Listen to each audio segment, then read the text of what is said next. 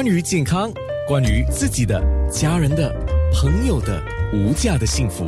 健康那件事。健康那件事，The Cancer Center 的肿瘤内科专科医生黄贤荣医生，今天我们要特别强调的就是饮食，就是什么饮食会导致癌症？我们知道就是腌制品、加工食品呢。红肉，目前世界卫生组织把是红肉列为二 A 级的致癌物质，会提升直肠结肠癌概率，尤其是加工红肉。指的就是好像培根、火腿、香肠列为第一级的致癌物质。你最常被病患问的问题，应该就是如果得了癌症，我什么东西是不能吃的，对吗？是的，因为他们在互联网看了很多的资讯，他们还以为有一些食物能够克制肿瘤的生长，或者有些食物有助长的作用，会使得癌细胞生长的更快。最常被问到的问题就是问我医生，我听说不能碰糖，对吗？听说癌细胞最喜欢吃糖了，吃甜的东西，细胞就会长得更快。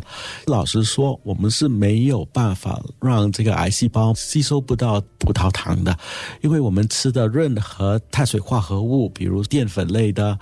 白米饭啊，或者面食啊、面包等等的，一经消化，全都化为葡萄糖，所以不是单单不碰甜的东西，身体里面就没有葡萄糖，所以这些说法都是不正确的。